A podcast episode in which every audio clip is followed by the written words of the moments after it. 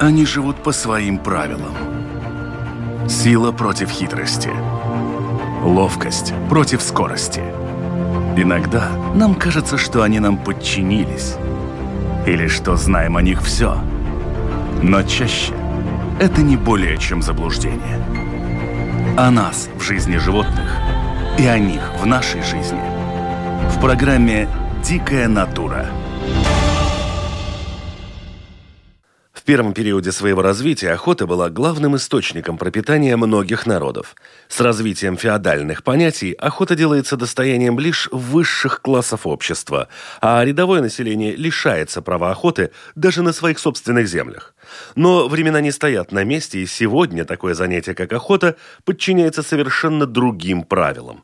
Современные охотники, кто они? Безжалостные убийцы, защитники природы, приверженцы древних традиций или нечто совершенно иное? Об этом мы поговорим в программе «Дикая натура». Меня зовут Дмитрий Шандро, а мой собеседник – председатель Союза охотников Латвии Янис Бауманис. Янис, здравствуйте. Добрый день. Всегда говоря об охотниках, Люди представляют себе человека с ружьем, может быть, с собакой, может быть, без. Но, в общем-то, суть всего этого мероприятия заключается в том, чтобы найти где-то в лесу, в поле какого-то конкретного зверя, а может быть и не зверя, а птицу, и убить. Чем еще, кроме вот этого, занимаются, в общем-то, охотники? Ну, это такой, как бы, я бы сказал, довольно узкий вид на охотников, но, безусловно, это правда, потому что цель охоты – это найти животного и добыть его. Потом уже идет э, многое другое. В наши дни охота не только как э, процесс, чтобы что-то добыть, но это есть э, такой термин, как охотничье хозяйство, которое ведется, где животные э, выращиваются, они подкармливаются, мы следим за тем, чтобы не было слишком э, много ущерба другим видам хозяйства, э, лесному хозяйству, сельскому хозяйству.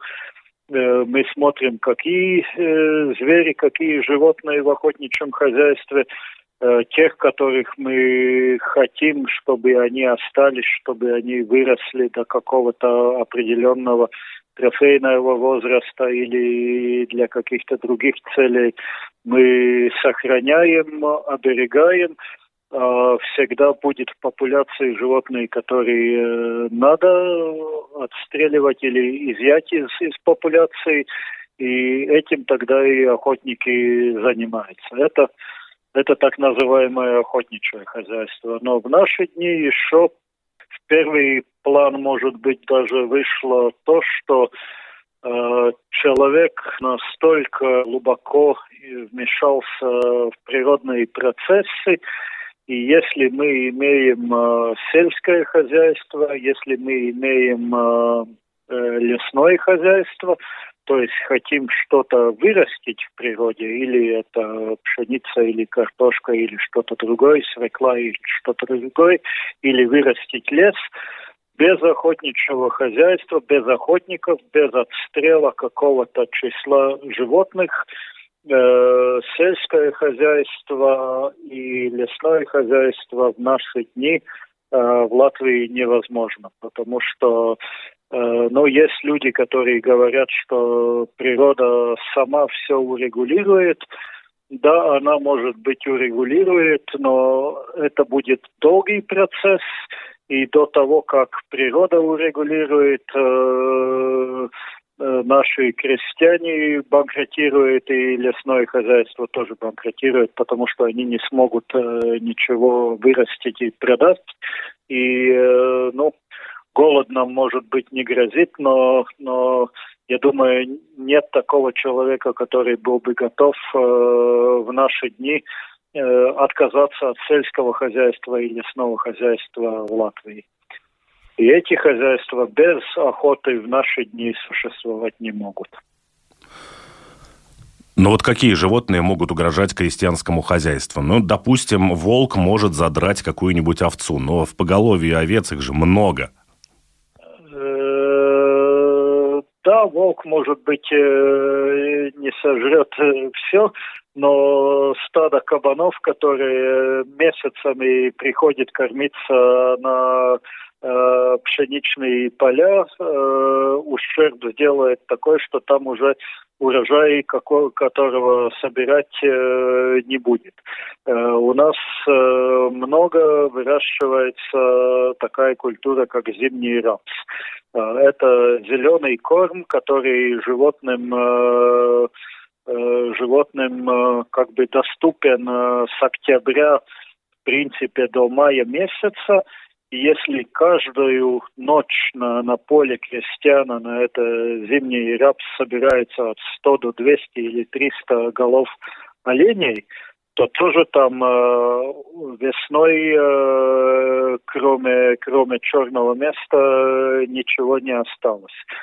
Если э, семья лосей, э, лосиха с пару теленками – в конце зимы зайдет и проведет э, неделю или две недели э, в каком-то лесном молодняке, э, скажем, где сосна, ну, так лет 15 уже росла, и эта семья лосей за пару недель может уни полностью уничтожить несколько гектаров такого молодняка леса.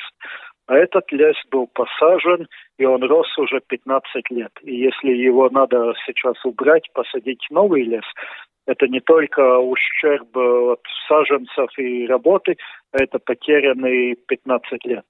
И это, это стоит э, очень и очень дорого.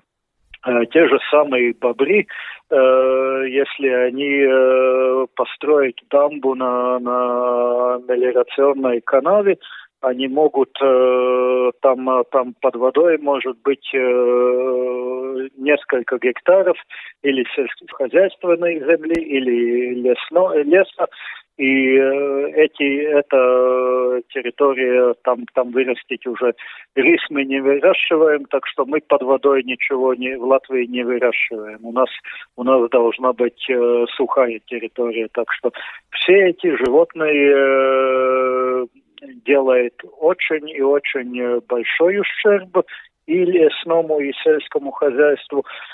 Э, весной э, те же самые мигрирующие гуси, если у нас тысячами гусей, лебедей, журавлей садятся на поле и, и кушают эти озимы, Э, то тоже там, э, кроме черного места и птичьего помета, э, ничего другое на это, эти поля не остается. Так что без, без охоты, без какой-нибудь регуляции этих животных в наши дни не обойтись.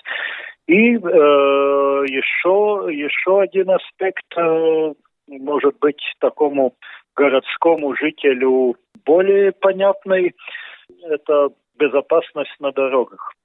А, в Латвии, э, я не скажу точные данные, но случаи столкновений с э, дикими животными каждый год э, это тысячи аварий, которые происходят на наших дорогах. И в Латвии охотники в год э, отстреливают э, больше 70 тысяч э, Э, лосей, оленей, косулей, кабанов. Э, даже где-то к 100, э, при, приблизительно к 100 тысяч животным. Но представьте себе, если один или два года этих 100 тысяч животных не изъять из популяции, они будут, будут размножаться, это будет э, или арифметическая, или геометрическая прогрессия, и представьте себе, сколько тогда будет э, несчастных случаев на дорогах, как, э, как опасно будет передвигаться по дорогам, если даже сейчас эти аварии в тысячах уже, то э, если там будет 100 тысяч животных э, больше, э, это возможность э, на дорогах будет очень много трупов, не только животных, но и людей. Так что, так что тоже вот э, И я думаю, что никто не представляет такую возможность, что все большие дороги э, в Латвии мы в ближайшее будущее огородим, и чтобы таких э, столкновений с животными не было. Ну, такого, такого ясно, что не будет, так что да, охота, которая регулирует численность животных, она в наши дни это э, абсолютная необходимость. Но вот вам не кажется странной ситуация, в которой человек сначала вторгается на территорию природы, а потом подключает специальные войска в виде охотников, которые начинают эту природу на ее же бывшей территории еще и регулировать? А какой вариант, что вы предлагаете регулировать людей? Как в Китае, не больше одного ребенка или, или что, или эмигрировать нам отсюда всем. Думаю, что люди здесь, люди здесь э, есть, они будут, они хотят есть, они хотят, э, им нужна работа. И э, да, и мы конкурируем с животными за, за какую-то территорию. Если мы не готовы уехать отсюда или, или э, строго регулировать э, наше размножение, которое и так уже негативно, так что больше ее, наверное, трудно будет э, отрегулировать, э, то да, эта конкуренция будет, и ну, каждый, каждый человек может, может э, выбирать, э, но я думаю, что другого я во всяком случае, если люди не готовы очень радикально менять свой образ жизни, э, я другого варианта не вижу. И я очень сомневаюсь э, в том, что люди готовы менять свой образ жизни, кроме, может быть, одного или несколько процентов. Основная масса людей не готова менять свой образ жизни. Вы упомянули в числе того, чем занимаются охотники, регулирование численности животных, но если мы посмотрим на истоки вообще охоты как таковой, ведь это был промысел, когда животных добывали ради еды, ради одежды и еще каких-то таких э, вещей. Сейчас, насколько я понимаю, охота это просто, ну, кроме регулирования каких-то видов животных, их численности, это уже развлечение, поскольку, ну, наверное, о промышленном каком-то количестве добытых животных речи не идет? Это в каком-то смысле развлечение, это активный образ э, жизни, э, быть в природе, потому что не, не каждая охота удачна, не в каждой, на, на каждой охоте охотник что-то добывает. Э, большинство случаев мы просто проводим э, хорошее время э, в природе, наблюдаем за животными, радуемся и совсем не обязательно каждый, каждый раз что-то стрелять.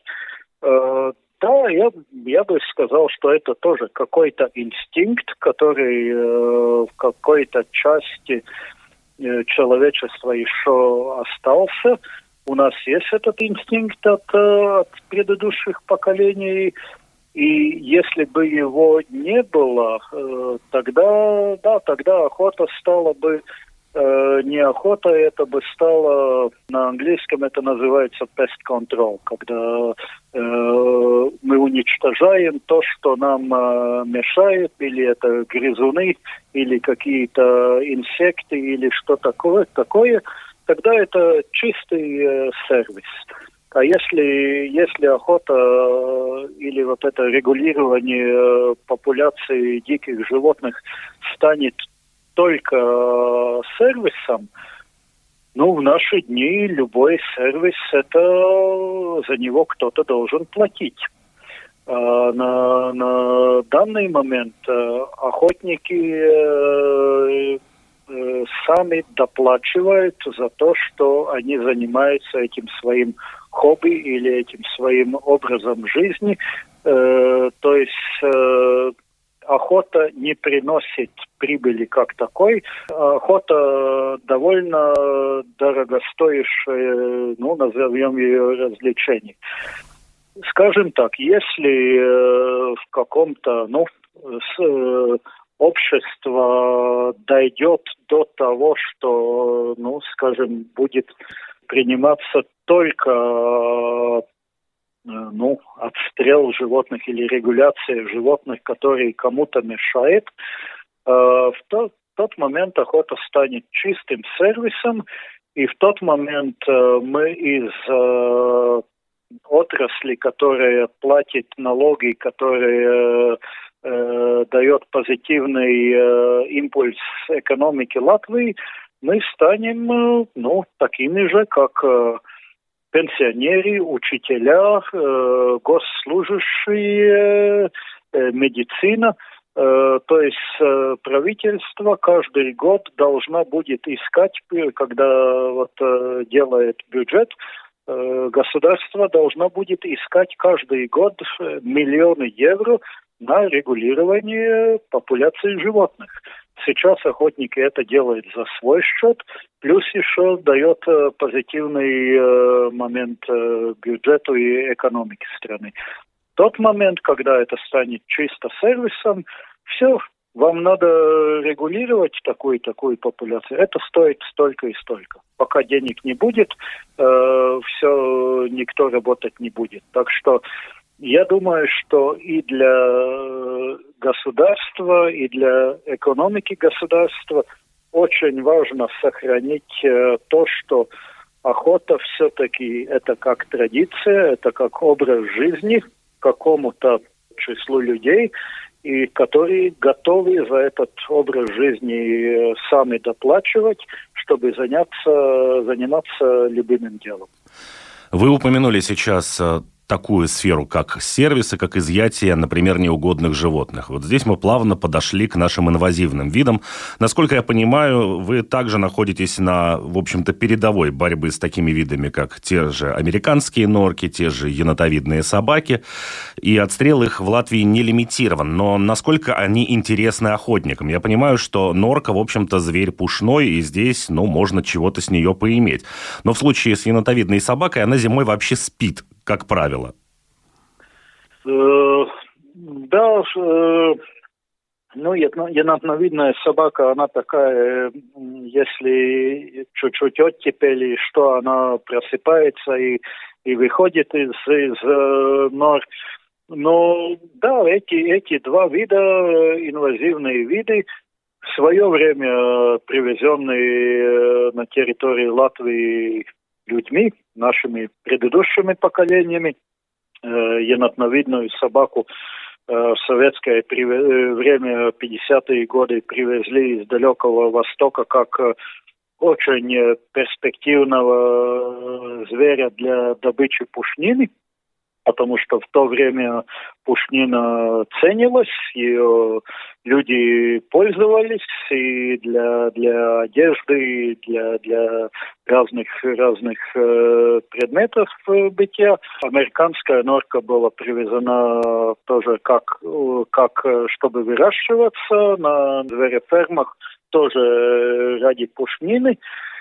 Ну, эти, эти животные сейчас у нас уже десятками лет в природе э, наносят довольно, довольно большой вред, так сказать, нашей природе, потому что уничтожает э, очень много гнезд и птиц, и самих птиц, и мелких э, млекопитающихся.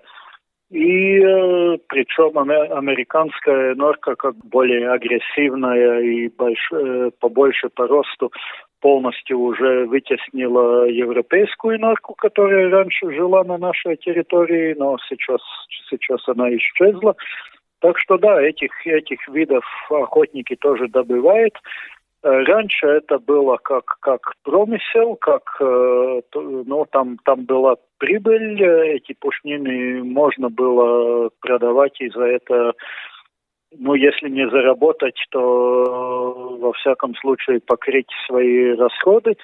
Сейчас это просто охотники делают это как необходимое дело, чтобы сохранить э, популяцию уток, э, зайцев, тетеревов, глухарей, э, рябчиков и других видов птиц и, птиц и зверей. И да, там, там э, прибыли никакой, но охотник, ну, почти ну, один из редких, который может каким-то образом этих популяций регулировать.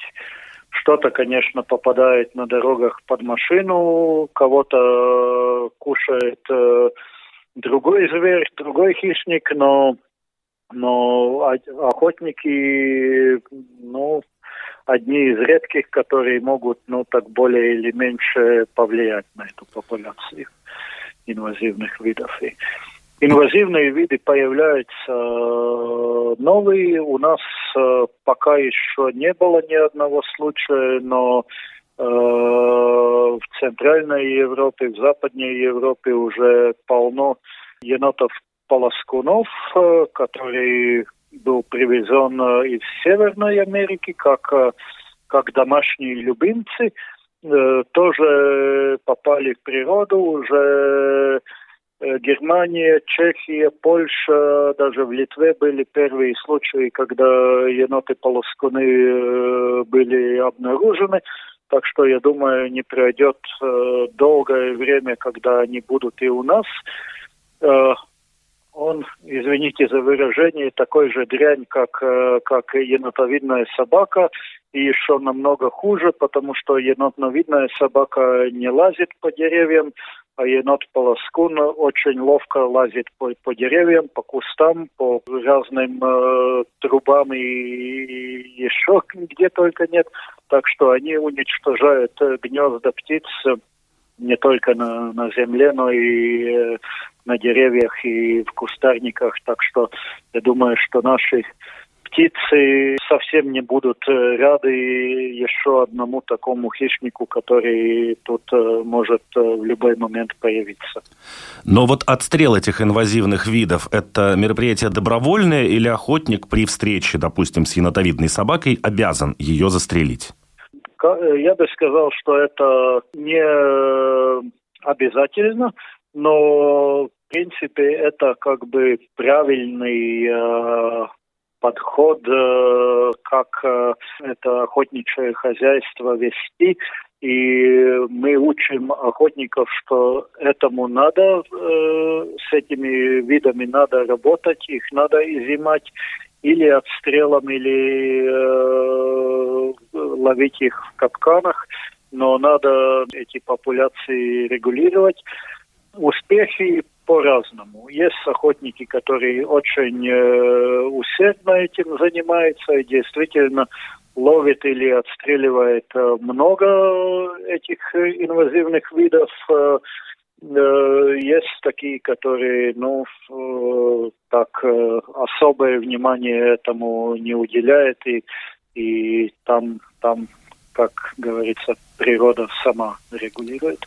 Но ведь э, мы не можем отрицать того, что если человек стреляет, допустим, в юноровидную собаку, то ну, скорее всего, других, более ценных для него зверей в этой территории уже не будет в ближайшее время, после того, как прозвучит выстрел. Да, и поэтому не каждый охотник выбирает э, эту цель и при, при первой возможности стреляет единотновидную собаку или американскую норку, но мы, мы работаем с охотниками, мы учим их, поэтому я, я сам считаю, что намного эффективнее ловить их капканами, потому что это ни, никаким э, образом э, не мешает твою охоту, скажем, на, на косулю или на кабана или на оленя. Это тихо, это никому не мешает, и это происходит в другое время Э, капкан работает сам, его надо поставить, его надо проверять, но, но когда ты его поставил, ты, ты можешь идти охотиться на других э, видов.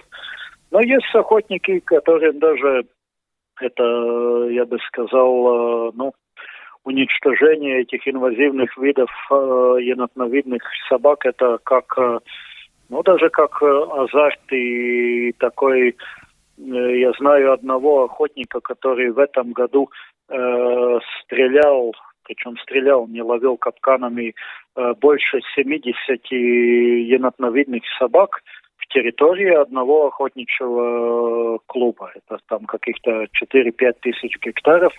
Он отстрелял, один человек отстрелял больше, больше 70 енотновидных собак.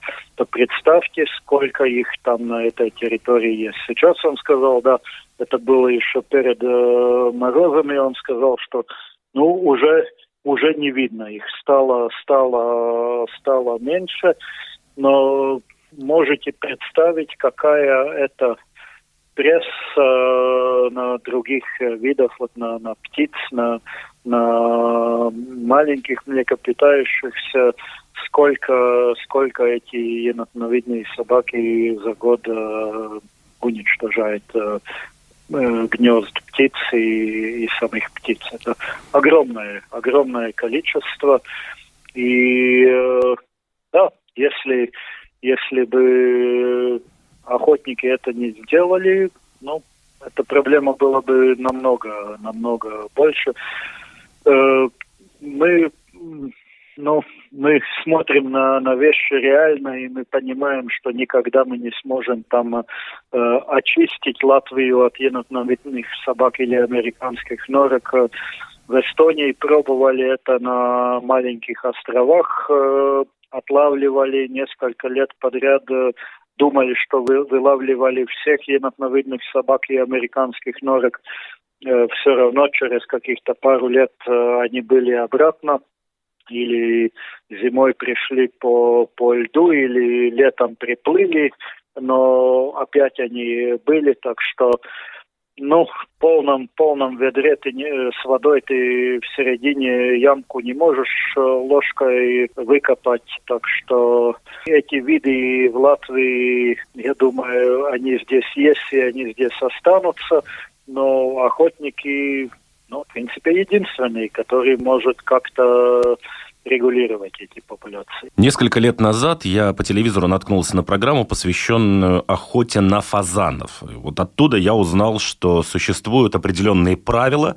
Например, стреляют только петухов. Да? То есть самок не отстреливают для того, чтобы это поголовье не уменьшалось. Существуют ли какие-то подобного рода правила в Латвии? У нас, э, у нас есть, э, скажем, все охотничьи виды животных делятся на две части большие. Это лимитированные охотничьи животные и нелимитированные животные.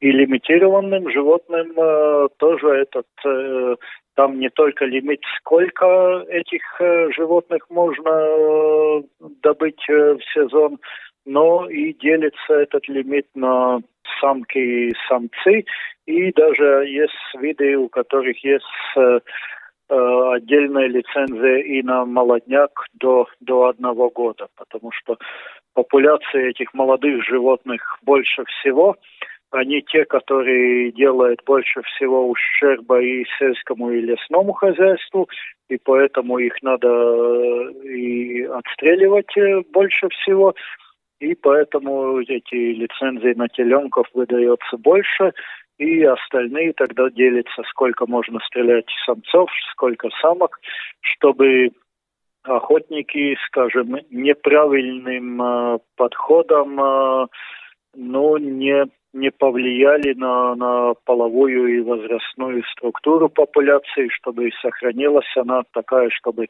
самцы с самками были э, ну, э, в одном уровне и не было слишком много молодых, молодых животных в популяции. Нелимитированным животным, э, которые у нас все, скажем, утки, гуси, лисица, енотновидный собака, бобер. Э, там, э, там такого подхода нету, потому что этим видом э, по, скажем так, по внешним признакам э, перед, перед выстрелом невозможно определить э, пол, то, есть если там бежит заяц или лиса, невозможно сказать, это самец или самка. Из э, вот э, куриных э, вид птиц у нас два вида, э, на которых раньше велась охота, это глухарь и тетерев. У, у этих у этих двух видов э, было то, что они тоже лимитированные виды, что можно было стрелять вот только, только самцов, а самок, э, самок нельзя было стрелять. Есть такое наблюдение, и это, в общем-то, научно доказанный факт, что именно охотники, правда, не в Латвии, а в Африке, стали причиной серьезного вырождения львов. И это связано с тем, что ну, более сильный самец захватывает э, свой прайд, и дальше он получает свое потомство. В случае, если по какой-то причине этот самец теряет главенство в прайде, его место занимает следующий самец, который ликвидирует всех котят предыдущего самца, ну и, в общем-то, дальше размножается этот прайд через его гены. Так вот, люди, которые занимались охотой ради трофеев, то есть повесить голову красивую льва на стену, сделали очень плохую вещь. Они отстреляли сначала всех самых сильных и красивых самцов, и, соответственно, более слабые получили возможность размножаться. Что привело вот к проблемам в ДНК львов в наше время. Э, то же самое происходит и, допустим, с теми же оленями, когда за рога ради того, чтобы добыть трофей, уничтожают более красивого, более гармоничного самца. Что вы об этом думаете? Насчет э, оленей я абсолютно не согласен, потому что у, у оленя э, у оленя э, самые сильные трофеи в возрасте 10-12 лет. Бык благородного оленя принимает участие в гоне и имеет возможность размножаться уже, в принципе, с трех до четырех э, лет. Э, самый активный самец э, в возрасте 6, 7, 8 лет, когда он ведущий олень, имеет свой гарем, это, в принципе, 5, 10, бывает даже 15 самок, которые он держит вместе в одной группе, когда какая-то из этих самок готова размножаться, идет, идет спаривание. То есть до трофейного возраста, до 10-12 лет, этот бык оставил, может быть, уже 100 потомков. Так что какая-то трофейная охота и э, Э, негативно повлиять на, на гены благородного оленя, это, это абсолютно неправда. Э, даже наоборот, этих э, хороших, сильных самцов охотники охраняют, их не стреляют. Мы отстреливаем так называемых бракированных животных, которым ну, какие-то нежелательные признаки Э, таких мы отстреливаем, чтобы они не размножались. А эти, эти быки 5-6 лет э, спариваются, оставляют свои потомки. И когда он уже трофей достиг своего максимума или уже идет э, вниз, потому что через, когда, как, так как человеку, он какое-то время э, принимает, растет и становится сильнее, а в какой-то момент он уже идет на упадок.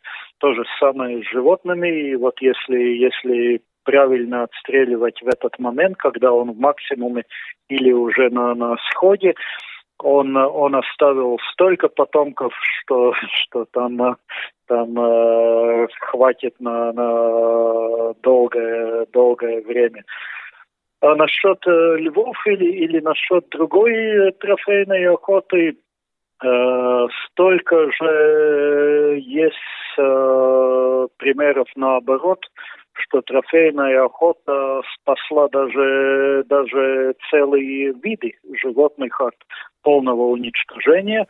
Э, очень, очень хорошие примеры много примеров э, с горными баранами, э, где раньше эти виды горных баранов убивались людьми э, скотоводами, потому что эти горные бараны кушали ту же траву, которую вот там э, горные народы, где пасли свои овцы, и их отстреливали как конкурентов. А когда появилась трофейная охота, и если за, за одного или пару отстрелянных э, горных баранов э, э, платит столько, что там э, целый поселок или, или даже больше может э, весь год на эти деньги существовать. Э, все, они поняли, что они стали заинтересованы в охотничьем туризме, и они уменьшили свои стада домашних баранов, овцов, и э, дали, дали возможность жить э, горным баранам, и такой, так, таким э, образом этих видов э, э, видов э, спасли.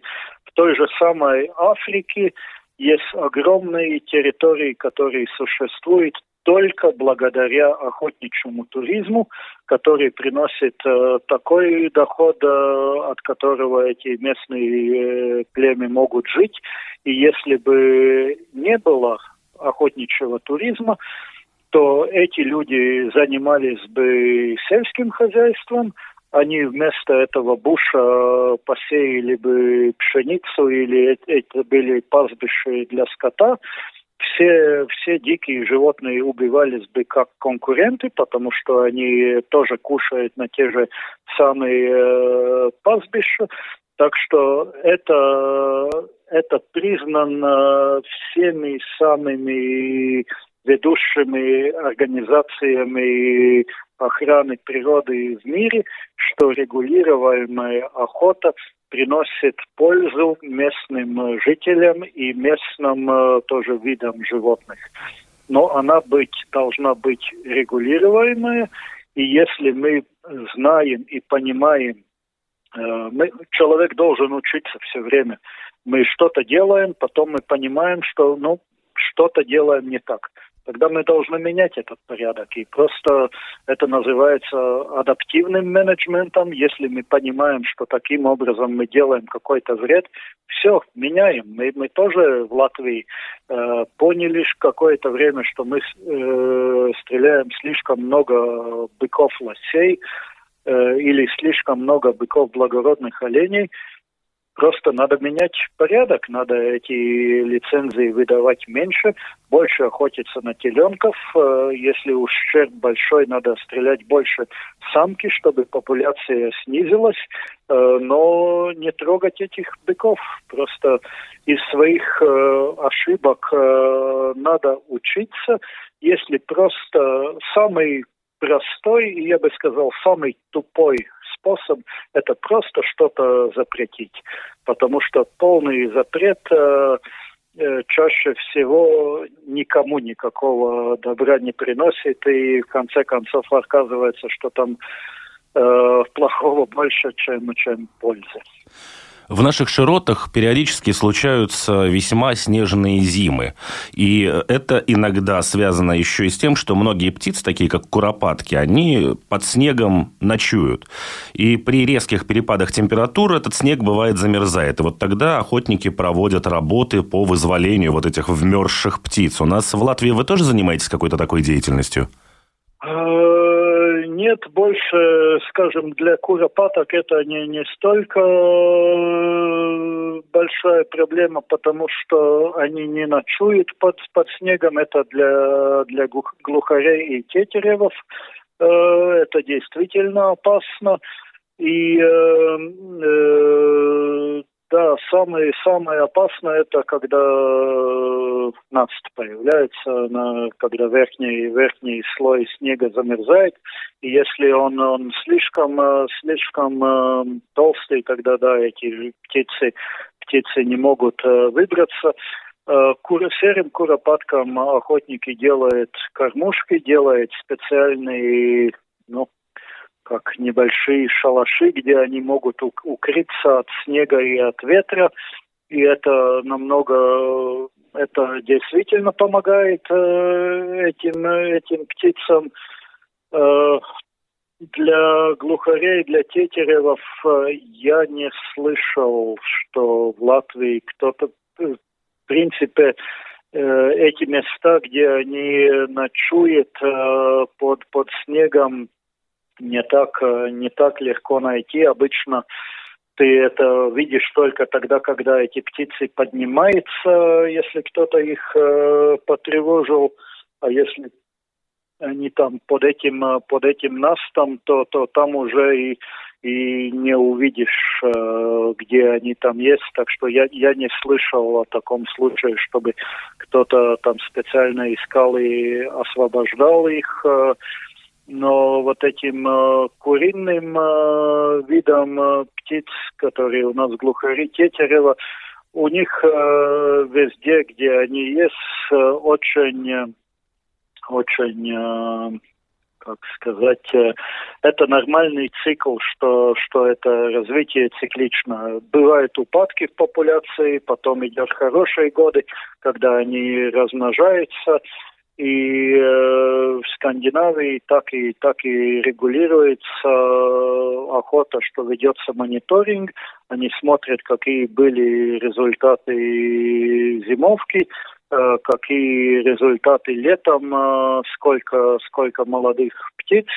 И вот э, в зависимости от, от этих результатов и определяет, сколько их в каком сезоне можно, можно стрелять. И если какой-то популяции упадок, она в минимуме, то и охотники должны сокращать или, или прекратить вообще охоту, или сократить ее до минимума, а тогда, когда, когда в популяции э, хороший прирост, и она идет вверх, там можно, можно добывать много, потому что это охота, так называемая компенсируемая э, смертность. То есть, если не возьмет охотник, э, большая часть этих животных в любом случае погибнет, или, или их кто-то другой скушает, или они, или они э, погибнут на дорогах, э, или, вот, скажем,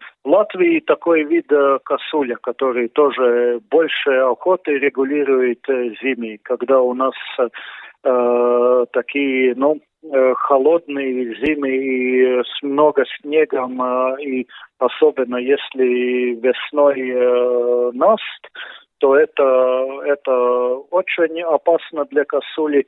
Такая зима была 2010-2011 лета, года, когда, когда в Латвии, в принципе, погибло примерно 70% а, косули.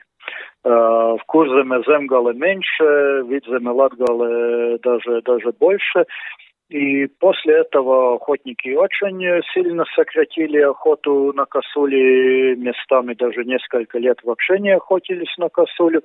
А сейчас э, косули очень много, и я даже говорю охотникам, надо, надо стрелять больше, потому что какой толк?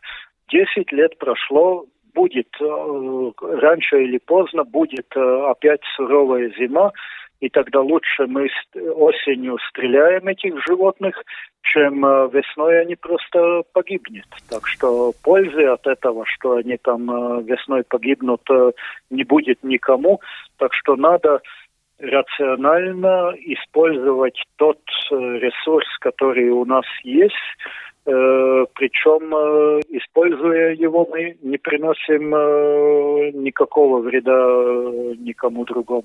Я понял. что... Да, к сожалению, наше время неумолимо истекло. Огромное спасибо вам за рассказ. Теперь мы будем знать, что, в общем-то, охотники – это целый ряд мероприятий, а не только один выстрел для своего удовольствия. Да, так оно и есть, да. Всего Хорошо. доброго. До свидания. Да, до свидания, до свидания.